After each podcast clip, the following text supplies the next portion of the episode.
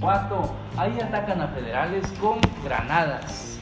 Así es, elementos federales fueron atacados a balazos con una granada que fue lanzada en un hotel que ellos utilizan como instalaciones, ubicado en la calle Mirador de la colonia San Isidro, en la cabecera municipal de Acámbaro, lo que desató una persecución y balacera. Esto dejó cuatro personas heridas, incluido un uniformado. Esto fue en la tarde del martes cuando los oficiales fueron sorprendidos por un grupo armado que viajaba en una camioneta blanca marca Astro y tras el ataque, la persecución y balacera en distintas calles de la colonia Los Sauces, donde hubo intercambio de disparos entre fuerzas federales y civiles, lo que dejó a cuatro de ellos heridos y al uniformado de quien se desconoce hasta el momento su estado de salud, así que bueno, siguen los ataques en contra de la policía. Y ahora la violencia se traslada hasta Zapopan, Jalisco. Ahí fueron localizados nueve bolsas con restos humanos. Sí, hasta el momento se desconoce el número exacto de personas que hayan sido asesinadas, descuartizadas y depositadas en al menos nueve bolsas de plástico. Y de nuevo, Zapopan, Jalisco, fueron localizadas estas. Siguen apareciendo más bolsas. Hasta el momento se desconoce cuántas personas fueron. El reporte Policiaco señala que alrededor de las 3 horas del martes, elementos de la Policía Municipal realizaban recorridos de vigilancia en la colonia Mesa de los Ojotes, en la zona norte de Zapopan, cuando vieron en la calle de Aguilotes que había varias bolsas de plástico con cinta adhesivas como acostumbran dejarlas. Hay quejas de madres que han recibido cuerpos y les dicen que son sus hijos y resulta que tienen partes de, otros, cuerpos armados. armados así, muy muy lamentablemente.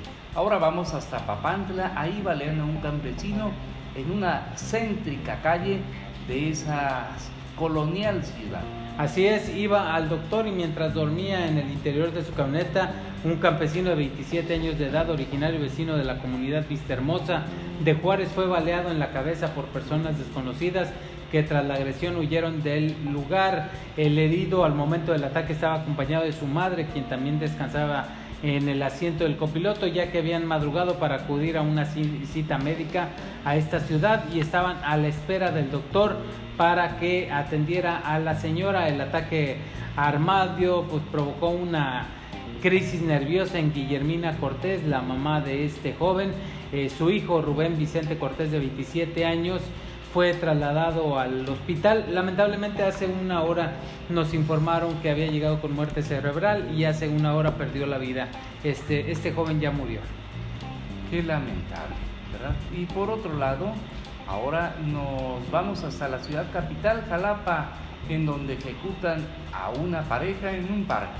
Así es, dos personas fueron asesinadas a balazos en el Parque Luis Espinosa Goroste, ubicado en las calles de Cándido Aguilar y Privada Hilario Salas de la colonia Modelo.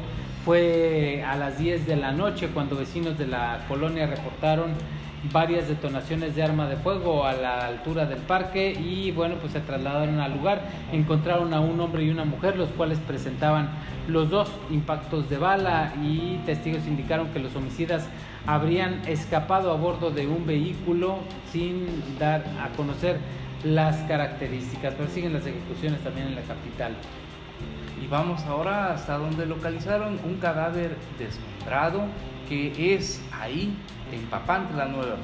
Sí, esto fue atrás de, las, de la clínica del IMSS, de la clínica 27 allí en Papantla. No han proporcionado más información al respecto, pero bueno, pues algunos eh, decían que se pudiera tratar del torso y cabeza del joven que encontraron hace cuatro días también en Papantla. Este, esta bolsa ya tenía olores fétidos fue lo que alertó a, a los vecinos que dieron a conocer a las autoridades que se encontraba este cuerpo embolsado ahí en las calles de Papán. Y por otro lado, en Teocelo, Veracruz, localizan a dos ejecutados en una cabaña. Sí, así es. Dos hombres fueron encontrados sin vida en el interior de esta cabaña la mañana del miércoles.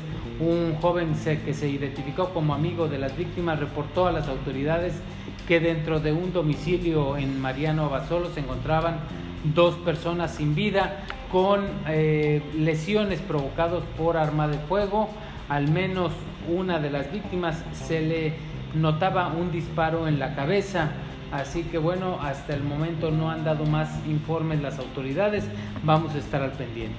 Gracias por escuchar el streaming de Notimex PR. Esto que fueron las policíacas de la mesa.